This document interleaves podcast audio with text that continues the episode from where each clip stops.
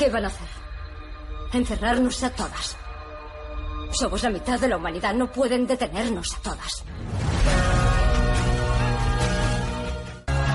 No queremos quebrantar las leyes. Queremos redactar las leyes.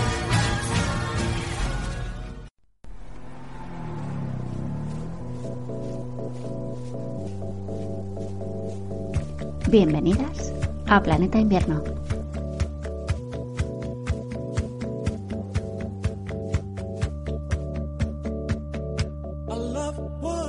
Un programa en el que utilizamos series y libros para hablar de la vida. Un programa en el que recordamos a mujeres olvidadas, mujeres heroicas, extraordinarias. Un programa en el que también tiene cabida algunas otras buenas noticias.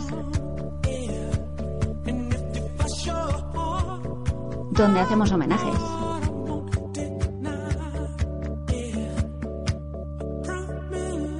Hoy hablaremos de la serie Brain de Michelle y Robert King,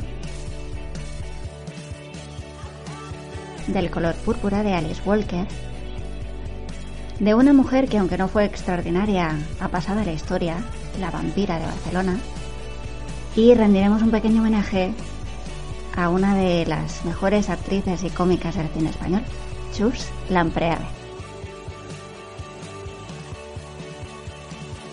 ¿Empezamos? Previously on Brain Dead. Some kind of meteor came down, no one knows where it's from. They shipped it off so they could study it in Washington. Guess what? It's filled with space bugs. Now they're loose and eating people's brains. Poor Laurel only wants to make her documentaries. She's out of money, so she works for Luke, her brother. He's a Democratic senator. She listens to constituents complain. Gareth is working for Red Wheatus, who's a senator, a southerner, a Republican, a drunk. Government is shutting down till they find a workaround. Deal they make looks like a slam dunk. Y estamos escuchando una de las 12 anteriormente de Jonathan Colton. Es el compositor de, mm, entre otras canciones, Still Alive, que para los aficionados a los videojuegos era la canción que cerraba el videojuego Portal. ¿Y quiénes son los guionistas de Brain Dead? Pues son un matrimonio formado por Michelle King y Robert King, que también fueron los guionistas de The Good Wife. Esta serie se llama Brain Dead, como la película Brain Dead, mi madre se ha comido a tu perro, pero sin la parte del perro. Es una serie sobre política y sobre bichos, aliens, sobre el espacio y sobre lo que tienen en la cabeza los políticos para hacer lo que hacen y decir lo que dicen. Es una serie de nuevo muy desconocida y merece mucho la pena verla. Es divertida, es original, solo tiene 13 capítulos, así que es autoconclusiva. ¿Y de qué va Brain Dead? Pues sin estropear mucho las sorpresas que irán apareciendo a lo largo de los 13 capítulos, podemos decir simplemente que Laurel Healy regresa a Washington para trabajar para su hermano, que es un senador demócrata, que a su vez está intentando negociar con el senador republicano la reapertura del gobierno. Y aparecen los bichos, unos bichos muy chungos, pero muy monos, que intentan controlar Washington. Protagonizan esta gran serie Mary Elizabeth Winstead, a la que a lo mejor recordáis por calle Cloverfield 10, y al gran Monk, Tony Shalhoub. Oh, sorry. I cut that one real close, didn't I? Senator, good evening. What, what are you doing? Came by to talk about my documentary. Not now. I need you out of my office. Or, What? What? you said you need me out of your office. Or, Th- th- There is no or. I am a senator and you are nothing. who were you talking to before? It's none of your business. Let me see. No, no, no, no, no, no. There's the door. I need you to leave. Go on. Don't treat my office like some bus station waiting room. Y por si no lo habéis entendido todo, más o menos, viene a decir esto. Lo siento. I cut that Eso one ha estado close. tan cerca. Senator, good evening. Senador, buenas tardes. What, what are ¿Qué you está doing? haciendo? Me he pasado para hablar de medios documentos. No, ahora no. I need you out of my Váyase de office. mi oficina. O, ¿Qué? What? you said you need me out of ha dicho, office. váyase de mi oficina o No hay ningún a soy un senador y usted no es nadie. ¿Con quién estaba hablando antes? No es cosa suya. Déjeme ver, no. Coja la puerta y váyase. Esto no es una sala de bus espera de una terminal de autobuses. Los guionistas reconocían que querían cruzar un homenaje casposo al género de terror como de Strain con la astucia de guiones como el ala oeste de la Casa Blanca. No sé cómo explicarlo. Mi marido Randa ya no es mi marido. Solía beber mucho y ya no bebe nada. Trabaja como ingeniero en un carguero, pero acaba de volver de un viaje y encontré esto. Algo le pasó a Randall en ese barco, algo que había en ese contenedor. Necesito su ayuda. La caja es suya. Tony Shalhoub y Jan Maxwell tienen quizá las interpretaciones más maravillosas que podemos encontrar en la serie, como polos opuestos en el Senado, interpretan las mejores escenas. Empecemos, venga. Gracias, Ela. Vas a tener que enseñarme a hacer eso algún día. Solo una pequeña información. Los republicanos se han excedido en sus demandas al presupuesto y ahora les perjudica para sus opciones a la presidencia. Sí, los republicanos se han excedido, pero nosotros somos los responsables. Claro, adelante. Nuestra propuesta es poner una bala en el arma de los terroristas. Los republicanos no son terroristas. ¿Por qué los defiendes? Es justo esa actitud de apaciguamiento la que alienta a los republicanos. Quiero jugar de forma inteligente. No podemos ser solo el partido del no. ¿Y por qué no podemos? En serio, Ela. Porque siempre tenemos que ser el partido de los adultos. Déjeme decirles esto, yo nunca, nunca cederé ante mis ideales. Y es por eso que deben hacerme líder del partido. ¿Pueden decir lo mismo del senador Healy?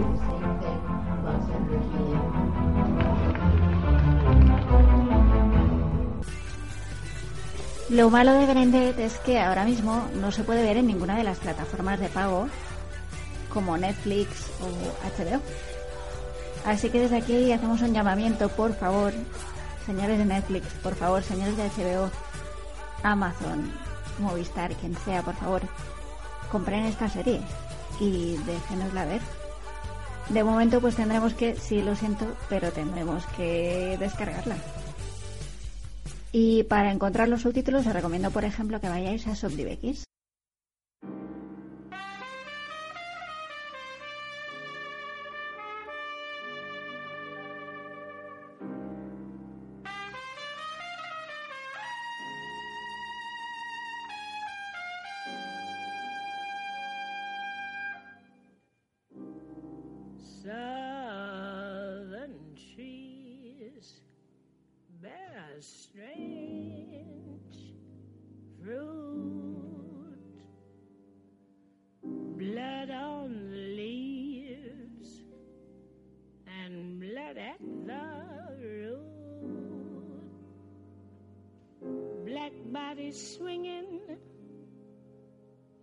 Southern breeze.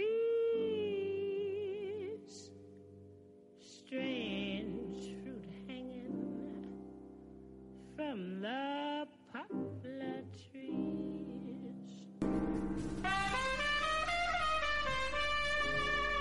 Una maleta para recorrer el mundo, una máquina de coser para sobrevivir en el mundo y una máquina de escribir para transformar el mundo.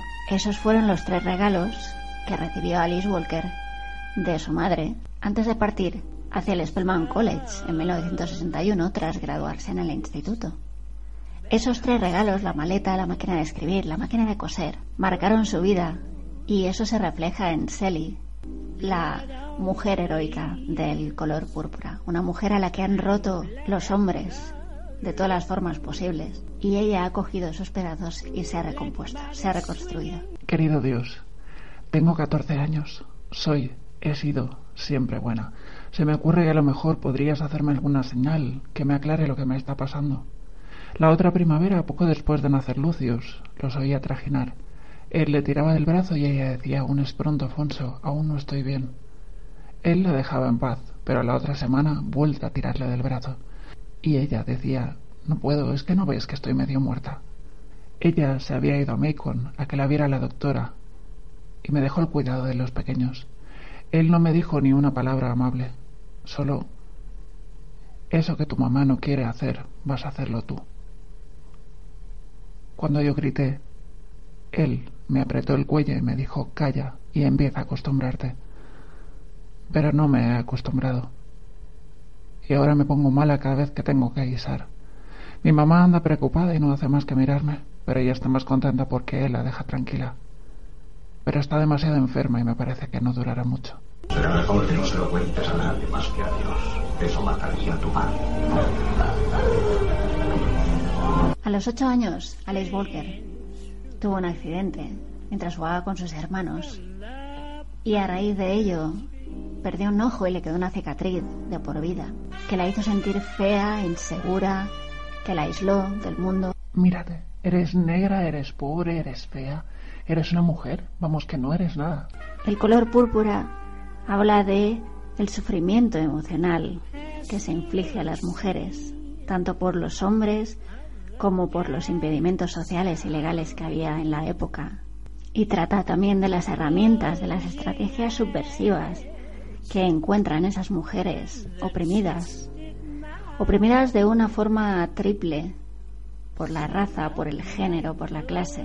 Son armas subversivas que rompen las cadenas de, de esas relaciones, esas situaciones que las, las dañan. Querido Dios, tengo 14 años. Siempre me he portado bien. Mira, a ver si puedes mandarme una señal para que sepa lo que me está pasando. Un día va y viene padre y dice, eso que tu madre no quiere hacer, vas a hacerlo tú. Y así he tenido dos hijos con padre. Un niño que se llamaba Adam y me se lo llevó mientras yo dormía. Y una niñita que se llamaba Olivia y me la quitó de mi padre. Luego madre murió, jurando y gritando, porque tenía roto el corazón. Una de esas armas es la ayuda entre las hermanas, hermanas de sangre y hermanas por ser mujeres, mujeres ayudándose las unas a las otras a ser independientes económicamente, a quererse, a aprender sobre sexualidad, a aprender a disfrutar de la sexualidad, aprender a escribir, aprender a leer como formas de expresión, como forma de liberación. Querido Dios, tardó en decidirse toda la primavera de marzo a junio. Yo solo pensaba en Nettie. Si yo me casaba, ella podría vivir con nosotros, y si él seguía tan enamorado de ella, a lo mejor podíamos escapar. Las dos le dábamos de firma a los libros de Nettie, porque sabíamos que si queríamos marcharnos, teníamos que aprender mucho. Yo ya sé que no soy tan bonita ni tan inteligente como Nettie, pero a ella no le parezco tonta. La pobre Sally, con 14 años, está aterrorizada de los hombres. Solo mira a las mujeres, dice, porque por lo menos a ellas no les tiene miedo. Querido Dios, hoy me ha pegado porque dice que en la iglesia le guiñé un ojo a un chico, algo que me entraría porque de guiñar nada. Y es que a los hombres ni los miro, la verdad. A las mujeres sí las miro, porque a ellas no les tengo miedo. Pensarás que porque me maldijo le guardo rencor a mi mamá, y no. Yo compadecía a mamá. El querer creer lo que él le contaba es lo que la mató. Hombres que las pegan porque sí, porque a lo mejor es una forma de vengarse contra la propia opresión que sufren ellos por parte de los blancos, del racismo. Mujeres que son propiedad de los hombres, propiedad del padre, propiedad del marido. Quiero casarme con su niño. Necesito una mujer enseguida. Y no tengo a nadie que cuide de los tíos y, y se y sangran y vomitan por todas partes. Mientras yo avío mi granja. Oiga, cuidaré de su hija como está mandado. A mi Leti no te la puedo dar, es una. Pero ¿sabes qué? Por darte a Silly. Además, ella es la mayor, debería casarse la primera. No está entera, eso ya lo sabes. Se la han pasado dos veces. Sí, es fea, pero no la hace ascos al trabajo y aprende. Dios la ha secado, así que puedes hacer con ella lo que quieras, que no te dará nada para darle de comer y vestir. Pero a ni lo sueñes, no te la daré ni ahora ni nunca. Bueno, en la otra nunca me he fijado bien. Eh, Sáquemela para que la vea. Sí, el señor quiere echarte un vistazo. que se infravaloran, mujeres que se infravaloran constantemente porque nadie las valora, porque todo el mundo las hace sentir pequeñas. Alice Walker también nos habla del poder de las palabras, de cómo te transforman, de cómo te cambian, no solo por el hecho de que estás poniendo por escrito tus pensamientos y te ayuda a entenderte y ayuda a decir en voz alta todo lo que te está ocurriendo y así poder reflexionar sobre ello. Querida Sally, en el barco que nos traía a África te he escrito una carta casi cada día, pero cuando llegamos estaba tan triste que las rompí todas y las tiré al mar. ¿De qué sirve escribir si Albert no te da mis cartas? Eso pensaba cuando las rompí y te las mandé con las olas, pero he cambiado de parecer.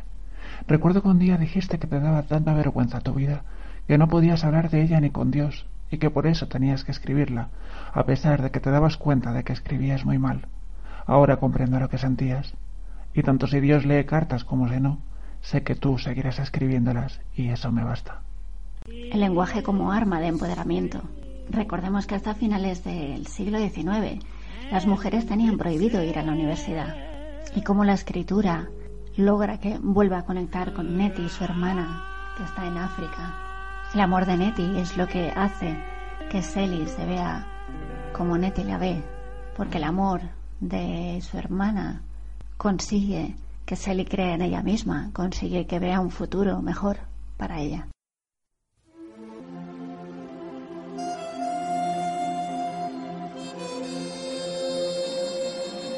Shu empieza cantando una canción de una tal Bessie Smith. Dice que Bessie es una vieja amiga. Se llama la canción Un buen hombre es difícil de hallar. Mientras la canta, va mirando a Mister. Yo también lo miro. Para lo pequeño que es, hay que ver cómo se hincha. Parece que no cabe en la silla. Yo miro a Shuk y siento que se me encoge el corazón. Me duele tanto que tengo que ponerle la mano encima, para el caso que me hacen. Lo mismo daría que me metiera debajo de la mesa. Me da rabia la fecha que tengo y el vestido que llevo. En mi armario no hay más que ropa para ir a la iglesia.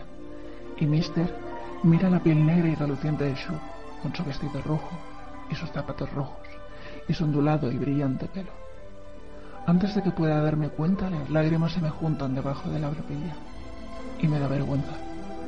Él goza mirando a Shuk. Yo gozo a Shuk. Y Shuk solo goza mirando a uno de nosotros, a él. Pero es natural, yo lo sabía, entonces, porque me duele el corazón. Bajo la cabeza y por poco no meto la nariz en el vaso. Entonces oigo mi nombre. Shuk dice Selly. Miss Selly. Yo la miro. Ella vuelve a decir mi nombre. Dice que esta se llama la canción de Miss Selly, porque ella me ayudó a sacármela de la cabeza cuando estaba enferma. Empieza tarareando como hace en casa. Luego se pone a cantar. Habla de un hombre que le hace daño, pero yo no escucho la letra. La miro a ella y voy tarareando la música. Es la primera vez que alguien hace algo y le pone mi nombre.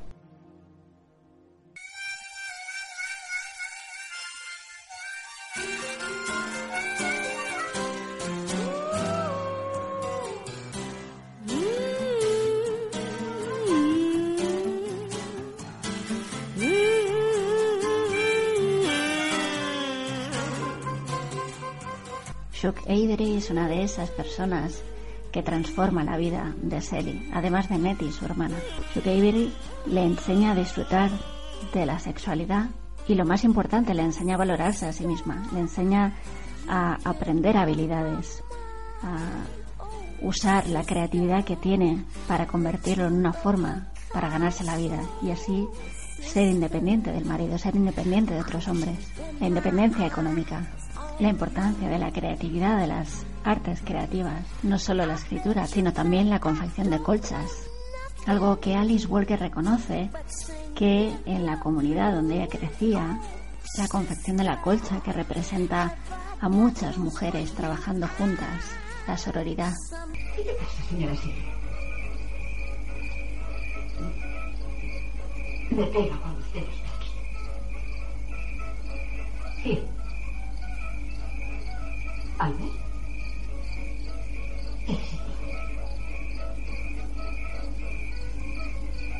¿Por qué hace eso?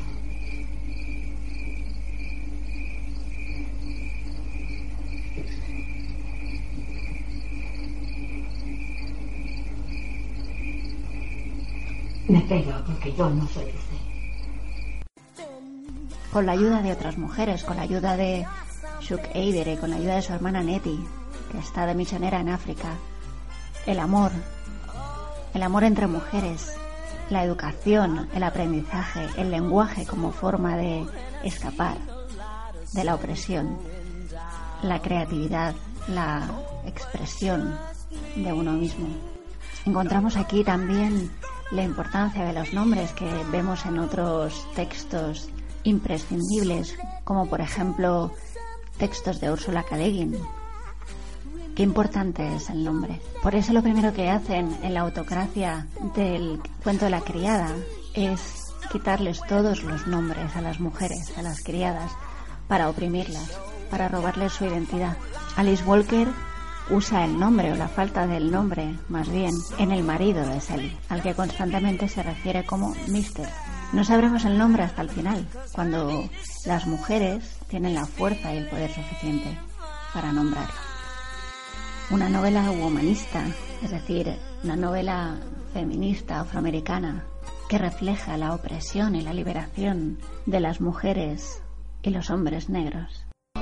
18 de abril de 1935. Querida Silvia, sé que crees que estoy muerta, pero no lo estoy. Te he escrito durante años y años, pero Albert dijo que no volverías a saber nada de mí y como nunca he tenido noticias tuyas, supongo que ha sido así. Ahora solo escribo en Navidad y en Pascua, esperando que mis cartas pasen desapercibidas entre las felicitaciones o de Calvers hablando con las fiestas y tenga compasión. Tengo tantas cosas que contarte que no sé por dónde empezar. Pero bueno, no importa porque puede que tampoco recibas esta. Estoy segura de que Albert sigue siendo el único que recoge el correo del buzón. Pero si por casualidad esta te llegara, hay una cosa que quiero que sepas que te quiero y que no estoy muerta.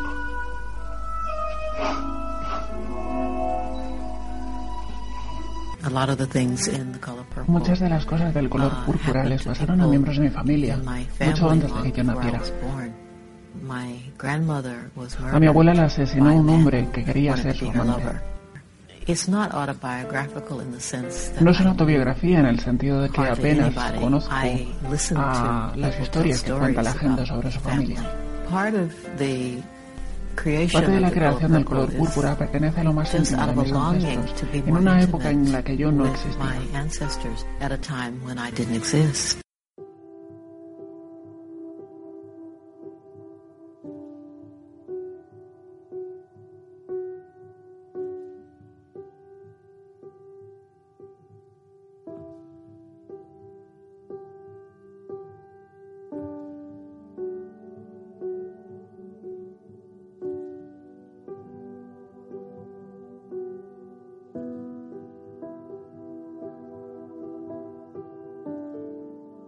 Y hoy en la sección de mujeres extraordinarias vamos a hacer un inciso para hablar de una mujer pues que no era precisamente un ser de luz, fue famosa, fue un mito aterrador por motivos poco admirables.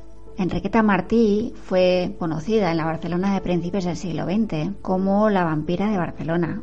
Era una mujer de dudosa reputación, como una especie de Dr. Jekyll y Mr. Hyde, hacía acto de presencia en los actos donde comparecía la burguesía y la aristocracia catalana de, Barcelona de principios del siglo XX. Y además deambulaba también por las zonas más pobres y decadentes, pues eh, por ejemplo el barrio chino, lo que hoy llamamos el Raval. Enriqueta sabía de los deseos y necesidades de sus clientes con dinero necesidades que digamos implicaban a menores y ella pues se dedicaba a secuestrar a niños o a comprarlos a las madres que estaban en situación de extrema pobreza. Además de satisfacer los deseos de los clientes adinerados con menores, también les ayudaba con ungüentos y cremas milagrosas que obtenía, cuenta la leyenda, mediante el asesinato de sus víctimas. Pero, gracias a distintas investigaciones, como desmontando el caso de la vampira del Raval de Elsa Plaza, nos hemos dado cuenta que la versión popular de esta leyenda negra está plagada de invenciones y falsedades. Esta mujer pobre de principios del siglo XX era una prostituta, una alcahueta, y se la convirtió en corruptora de menores, pederasta, bruja y asesina porque era la culpable perfecta. Era el chivo expiatorio al que cargar con la trata de menores de la época, mientras, por otro lado, se ocultaba la sustracción de niños enviados a Francia para ser explotados en fábricas de cristal se la ponía como una mujer sin escrúpulos, asesina y que hacía barbaridades, y luego ya una realidad investigada donde se veía que prácticamente era pues la policía y, otras personas que sí utilizaban a los niños pues para explotarlos y, y utilizarlos sexualmente, y ella pues prácticamente era una persona que estaba enferma y bueno, sí, había secuestrado a una niña, pero se había quedado solamente en eso, en el secuestro de una niña, pero ni había matado ni los había utilizado sexualmente.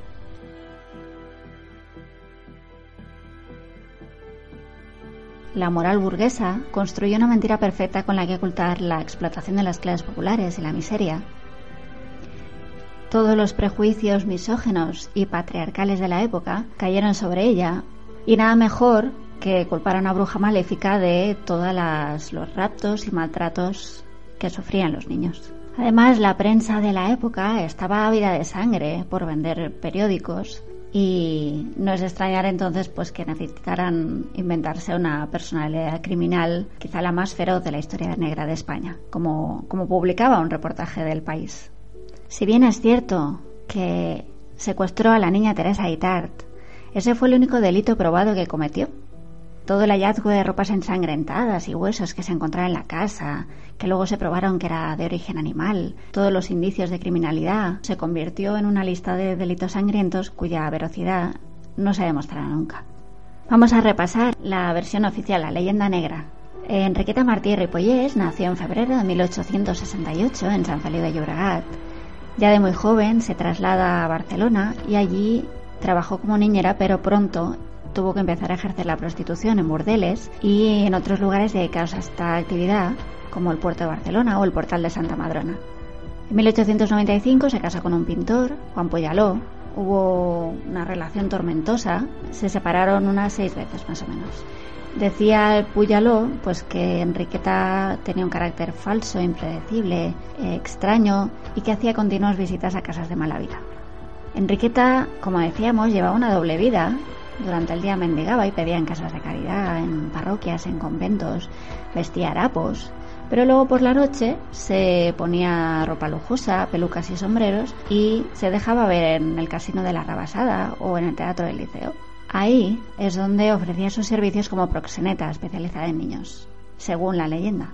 Principios del siglo XX, eh, la tasa de natalidad es muy alta y la tasa de mortalidad infantil también es muy alta. Había muchos niños a los que las familias no los podían mantener por cuestiones económicas y era muy sencillo que muchos de estas criaturas pues terminaran en, casas de acogida o, o que fueran directamente abandonados. En este sentido, eh, Enriqueta lo tenía fácil, digamos, pues digamos para quedarse con determinados niños. En 1909 fue detenida en su piso de la calle Minerva, acusada de regentar un burdel donde ofrecían servicios sexuales de niños entre 3 y 14 años. Junto a ella fue detenido un joven de una familia de alta posición social, pero gracias a los contactos con altas personalidades de Barcelona, de la Barcelona del siglo XX, Enriqueta nunca tuvo un juicio por el asunto del burdel y el proceso se perdió en el olvido burocrático. En cuanto a su profesión de curandera, ofrecía pomadas, filtros, cataplasmas y pociones. Eh, sobre todo ofrecía ungüentos para curar la tuberculosis, enfermedades que no tenían cura en la medicina tradicional, y todo ello era para la gente de clase alta, que pagaban grandes sumas de dinero por estos remedios. Cuenta la leyenda negra que estos remedios estaban compuestos por seres humanos de esos niños. Cuentan incluso que de esos niños lo aprovechaba pues casi casi todo. Aprovechaba los huesos, los cabellos, la sangre, la grasa. Los huesos dicen que lo, que lo transformaba en polvo. En aquella época, a principios del siglo XX, eran muchos los niños que desaparecían a diario en las grandes ciudades. En febrero de 1912, apenas tres años después de la Semana Trágica, la mayor parte de los ciudadanos iban muy preocupados por la desaparición de una niña de cinco años llamada Teresita Guitar. Había ocurrido a la caída de la tarde del 10 de febrero en la calle de San Vicente. Ya casi era de noche cuando Ana, la madre de Teresita, se había detenido a la puerta de su domicilio a charlar con una vecina y soltó la mano de la pequeña. Parece ser que se alejó, curioseando, y sintió que una mano cogía la suya y que una mujer extraña le decía, ven, que tengo dulces. Barcelona vivió más de dos semanas con el corazón en un puño, pensando en qué habría sido de Teresita Guitar. Los esfuerzos policiales resultaron nulos, como casi siempre. Y fue una vecina fisgona la que descubriría el paradero de la niña desaparecida. Cuenta Claudia Elías, la vecina, que puso a la policía tras la pista de Enriqueta Martí porque vio a una niña con el cabello rapado mirando desde un ventanal del patio interior de su escalera, que nunca había visto a esa niña y que la pequeña además jugaba con otra criatura. Dijo que una vez le preguntó a Enriqueta si esa niña era suya y dice que le cerró la ventana sin decir una palabra. Entonces, extrañada, lo comentó con el colchonero, con quien tenía amistad, le hizo saber que creía que esa niña era Teresita Guitar, la, desaparecida, y el colchonero se lo hizo saber a un agente municipal, José Asens, que a su vez lo comunicó a su jefe, el brigada Ribot. El 27 de febrero, unos 10 días después de, de, todo esto, de haber visto a la niña, con la excusa de una denuncia por tenencia de gallinas en el piso, el brigada Ribot y dos agentes más se fueron a buscar a Enriqueta y, y bueno, ella se mostró sorprendida, no puso resistencia y cuando entraron los dos policías encontraron allí a dos niñas en el piso. Una era Teresita Guitar y la otra se identificó como Angelita, hija de Enriqueta. Otra investigación que fue convertida en libro, titulado Barcelona 1912, de Jordi Corominas, en el que se realiza una exhaustiva investigación sobre lo que pasó, lo que pasó sobre todo los días siguientes, concluye Jordi Corominas que en realidad Enriqueta Martí fue una mujer marcada por algo que le destrozó la vida, que fue la muerte de un hijo con apenas 10 meses a causa de la malnutrición. Dice que estaba perturbada y que por eso secuestró a Teresita, tal vez para buscarle una compañera Angelita, a otra niña que ella cuidaba en el piso que compartía con el abuelo. Dice que no era una criminal, sino que hoy ella hubiera recibido atención psiquiátrica. En opinión de Corominas, esa leyenda negra resultó muy útil para tapar casos de escándalos sexuales a menores por parte de las clases altas de la sociedad. Dice que Enriqueta no era una asesina, sino un paradigma de una Barcelona desesperada que no acostumbraba a salir en los medios. También es importante recalcar que a final del siglo XIX Barcelona era una ciudad con un 50% de analfabetos y más de 12.000 prostitutas. Así que Enriqueta Martí, la vampira que no fue, fue más bien una sirvienta, curandera, mendiga, progenitora huérfana, amiga de los ricos, vampira por mitología y asesina en serie por caprichos de la propaganda, decía Corominas.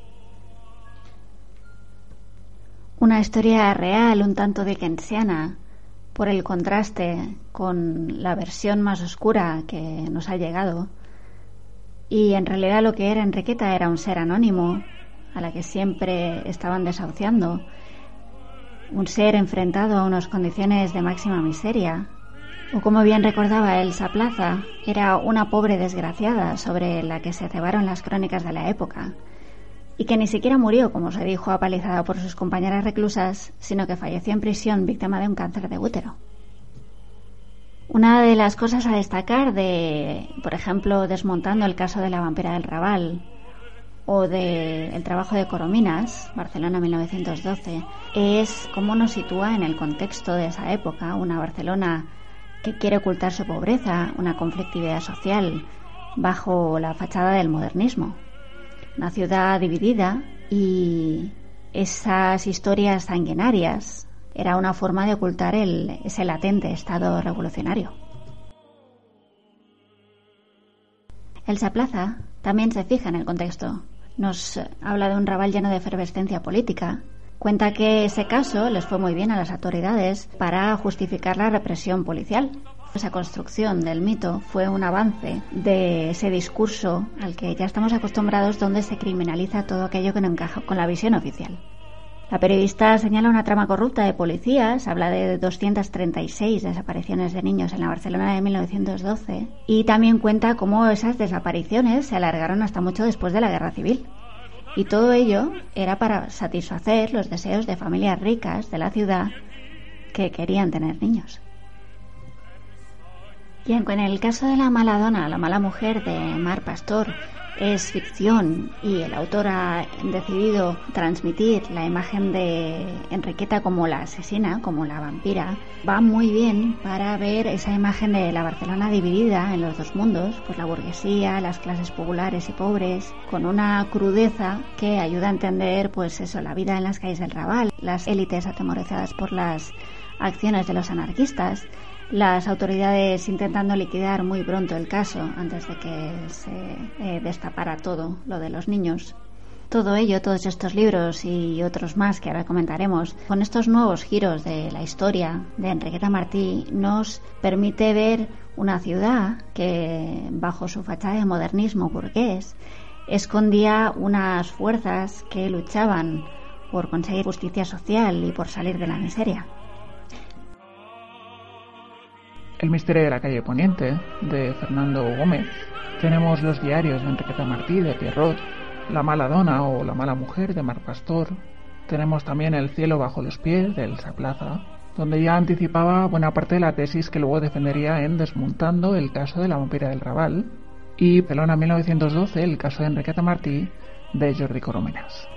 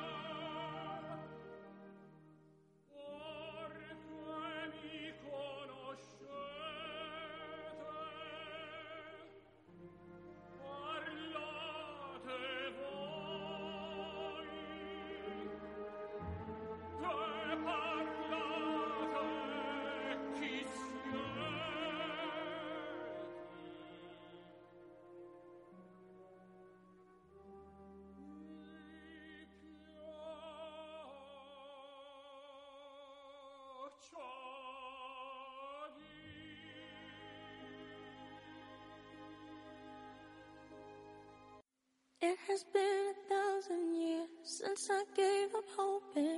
I've left all my hearts and all my tears at the bottom of the ocean. I hit the ground, I hate the dirt. Went cold turkey on the church. I just kept on running, running, running, running, running, running. Y después de tanta seriedad, un poco de humor, con Choslan Preave. ¿Y para qué quiero salir? ¿Para que me mate un Stinger o para que me pille un coche? Oye, yo no sé lo que he hecho a los Stingers, que no sabes cómo me miran. ¿Cómo no la van a mirar? Y se surte le llama guarros y hippies en su cara.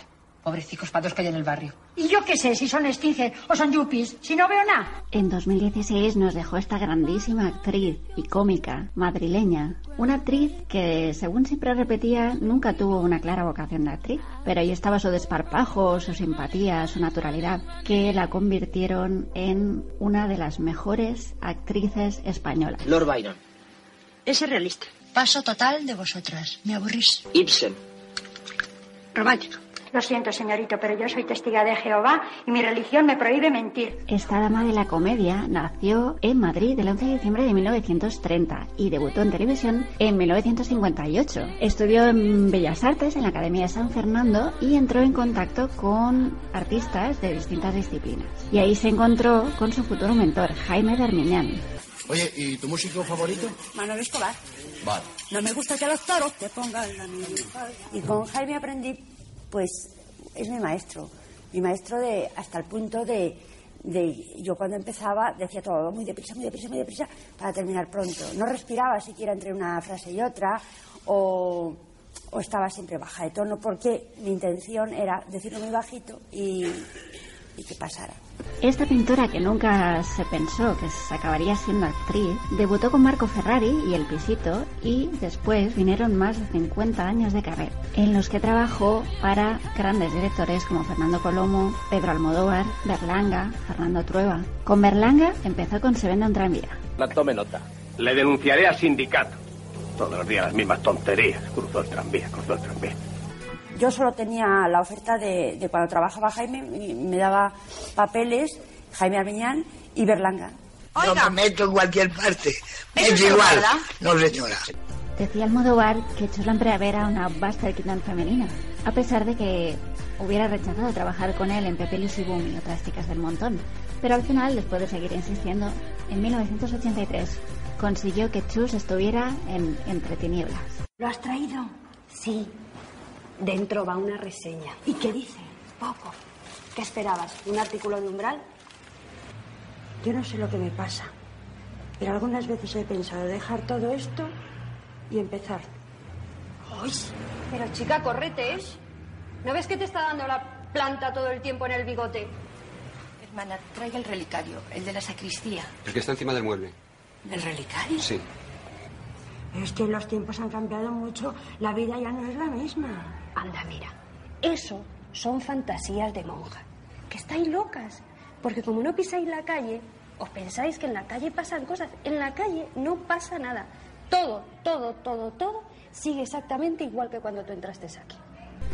Y en los años 80 hizo sus mayores éxitos, pues con Almodóvar, Mujeres a bordo de un ataque de nervios, Matador, ¿Qué he hecho yo para merecer esto? La flor de mi secreto, Hablé con ella, Volver, Los abrazos rotos. También trabajó para Fernando Trueba en Sé infiel y no mires con quién, o por ejemplo El año de las luces, en 1986. También trabajó con Antonio Mercero en Espérame en el cielo, con José Luis Cuerda en Amanece que no es poco, en el 88. Parece que a tu muchacho se le va aclarando el color del cuerpo. No sé qué decirte. Como no sean las palmas de las manos o en las plantas de los pies, porque en el resto, si le vieran las ingles... Yo salía todas las tardes a recoger mis vacas. Y no es que ellas no supiesen volver solas, que sí sabían, sino que a mí me gustaba más acompañarlas diciéndoles cerca de la oreja los nombres tan poéticos que yo les había puesto. Y tratándolas como a mí me gustaría que me tratasen. Yo ni tengo marido ni pertenezco a ninguna sociedad recreativa. Es decir, que he dedicado toda mi vida a las vacas. La verdad es que no me duele porque me gustan. Las ovejas no. Me parecen más bravías, más silvestres. Por el contrario, las vacas tienen unas dimensiones más humanas. Y se puede hablar con ellas de tú a tú. También son más elegantes, más finas, más guapas y dan más leche. Esto último se explica porque la oveja tiene un tamaño más reducido. Fue nominada a seis premios Goya entre 1986 y 2012 por Mejor Interpretación Femenina de Reparto en El Año de las Luces, Espérame en el Cielo, Bajarse al Moro, La Flor de mi Secreto, El Artista y la Modelo y por la que ganó, que es Belle Époque.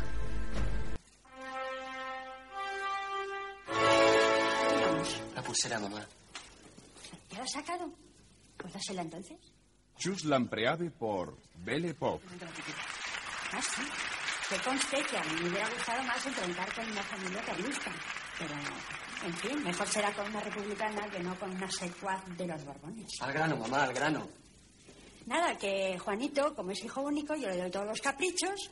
Y aquí estamos. Y la ganadora es. Chus Lampreave por Belle Époque. Recoge el premio Andrés Vicente Gómez, productor de la película.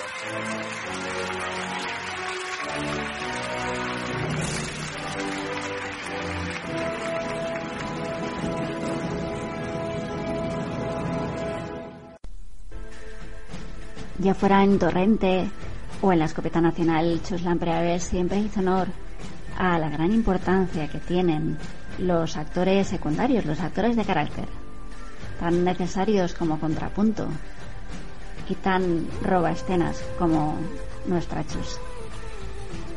En los pies ha salido entero tu padre.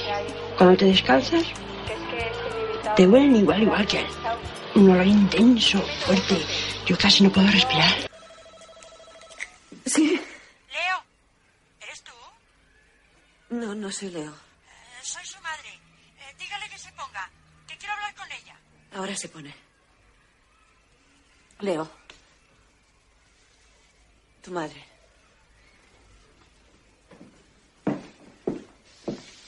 Gracias. Sí, mamá. Iba a llamarla ahora mismo. Ay, hija mía, qué pena. Si tu padre levantara la cabeza. Leo, ¡Cállate, cara de ladilla! Hija mía, me voy al pueblo, a mi casa. Que en mi casa hasta el culo me descansa. Bueno, mamá. Me voy con usted. Ahora mismo paso a buscarla y la llevo en mi coche. ¿Que tú vienes conmigo? ¡Ay, qué alivio! Leo, no le hagas caso, que aquí nadie la ha echado de casa, ¿eh? ¿Cómo que no, tu marido? Mi marido. Leo, Santiago no la ha echado. Lo único que le dijo que en su casa nadie tiene por qué darle permiso para beber. ¿En qué cabeza cabe llamarle su cara borrachuzo? ¡Porque lo es! Usted no tiene ni pizca de conocimiento. Tú eres la que no tienes conocimiento. ¿Qué quieres que esté aquí con el pico cerrado? Me trata como un perro. Rosa, mamá, por favor, no grites. Que no grite, Rosa. Voy para allá. Deme el teléfono. Leo. Ha colgado. ¿Y qué le, pasa? qué le pasará? Que la encuentro muy rara, me tiene preocupada. Hostia, a mí que me va a quitar la vida. Oye, ¿por qué no te vienes al pueblo con nosotras? ¿Cómo me voy a ir yo al pueblo? ¿Y cómo te voy a dejar yo aquí con todo lo que tienes? Qué ordinario es. Señora, que la oigo. Por eso le he dicho. Por cierto, en el pueblo, ¿quién se ha muerto últimamente? Se muere mucha gente. ¿No queda un viejo? ¿Sí? Sí. Pero lo que menester es que pare ahí en los viejos, que no se lleve los jóvenes. Claro. Que el pobre Torresnos se ahorcó. No espero que lo llamara el señor. ¡Qué barbaridad! Se ahorcó. La mujer a los ocho días de pena también se murió. Por Dios. Tú no sabes los viejos que se han muerto. Usted vuelve loca. ¿Sabes con quién te estoy comparando?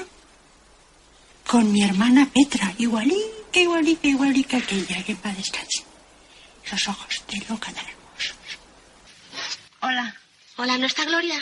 No, ¿Y dónde está? no sé, se fue. Pues el caso es que la necesitaba ahora mismo. Hija, se pasa el día fuera de casa. No se puede contar con ella para nada. No te digo que entres porque estoy enrollada con el punto. Ah, Gloria, una chica ha venido a preguntar por ti. ¿Quién? Pero si soy yo. Va, dime. Que tengo una cosa para ti. Así que. Mira, paso total de vosotras. Me aburrís. Es una ordinaria. Dime.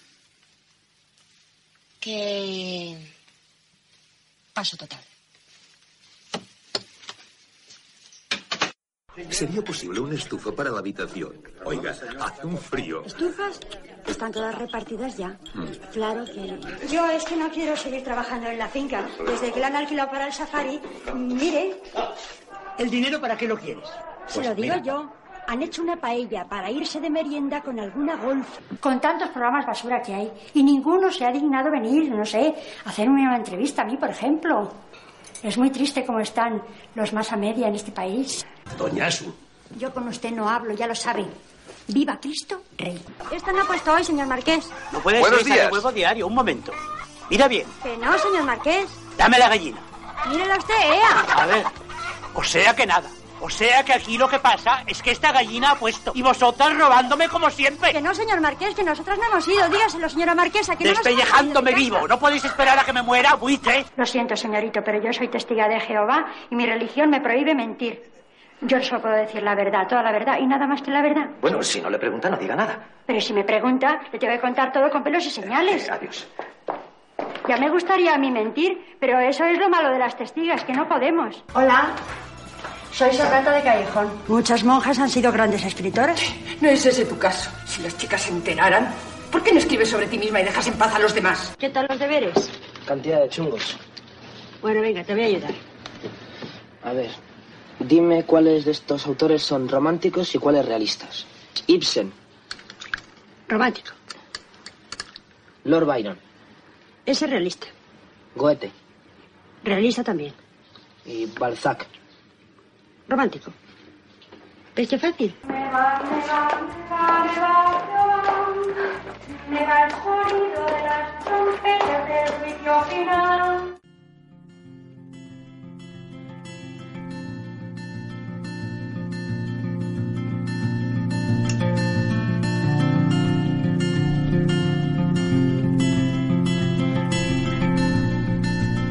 Y hoy en la sección de buenas noticias, quería hablaros de un caso real y nos lo cuenta Loli Martín López y nos pide que ayudemos a la difusión desde su Facebook. Lo escribió el 2 de noviembre y los hechos que relata son del 20 de octubre de este año, de 2018. Dice así. Busco el ángel de la guarda de mi hijo.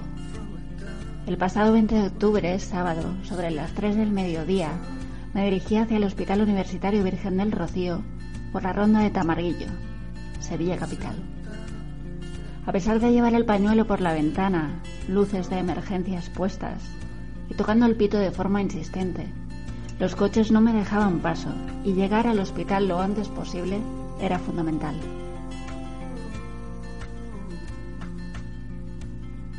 Fue entonces cuando un conductor que conducía una motocicleta de cilindrada mínima de 125 se puso delante de mí para abrirme paso y parar el tráfico en todas las intersecciones.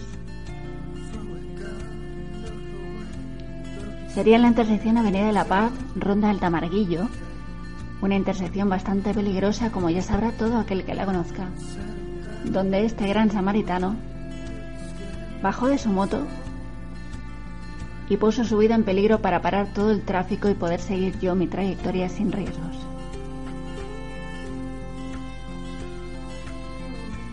Motocicleta y de vestimenta propia oscura, me encantaría dar con su identidad para agradecerle todo lo que hizo por nosotros y sobre todo por la vida de mi hijo de tan solo 38 días.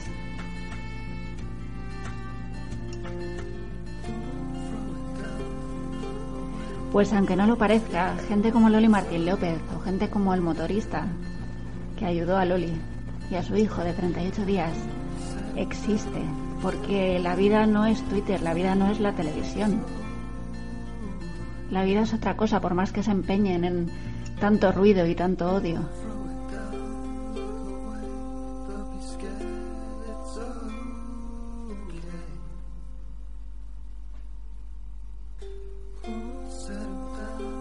Nos quieren enfrentados y nos quieren enemistados. Nos quieren constantemente discutiendo.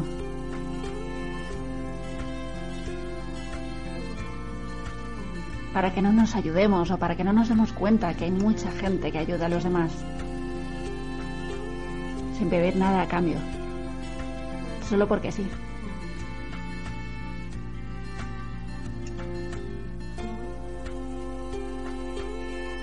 Así que gracias Loli Martín López por contarnos esto. Recordarnos que ahí fuera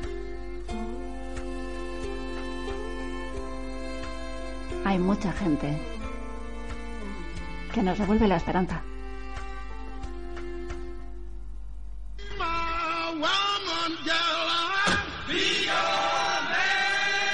Y hoy os vamos a recomendar un podcast sobre la unión de los obreros, la sindicalización, la historia desde abajo, a martillazos, como dice él.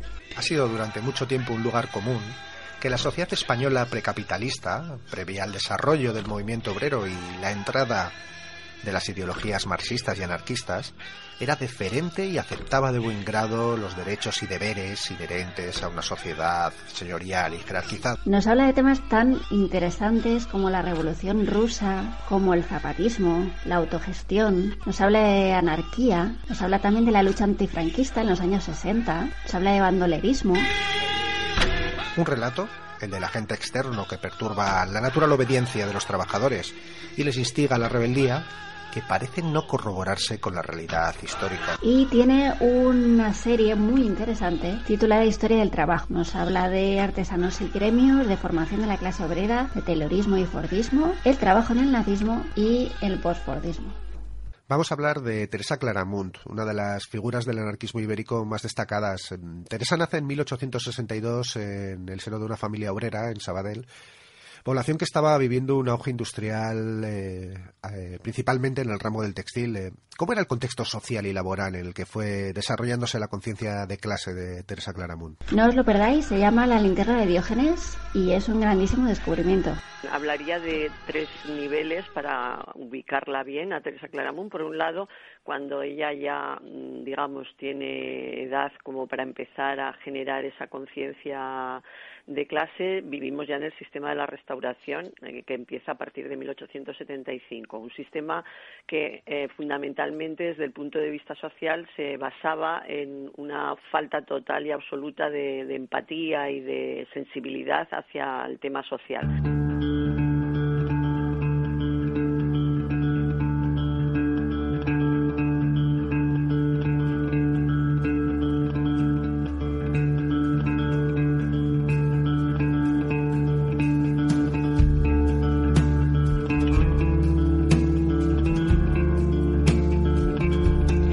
Hasta aquí el programa de hoy. Esperamos que lo hayáis pasado también como nosotros haciéndolo.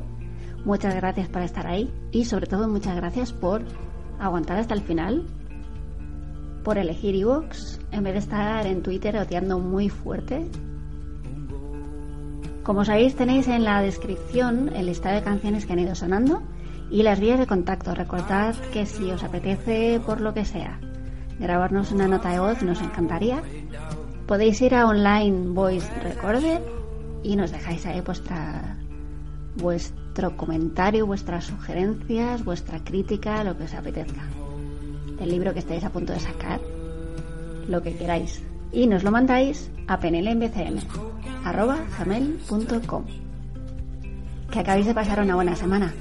Nos vemos muy pronto en Planeta Invierno. Hasta pronto. Nadie puede dudar de que las cosas recaen un señor se enferma y de golpe un miércoles recae.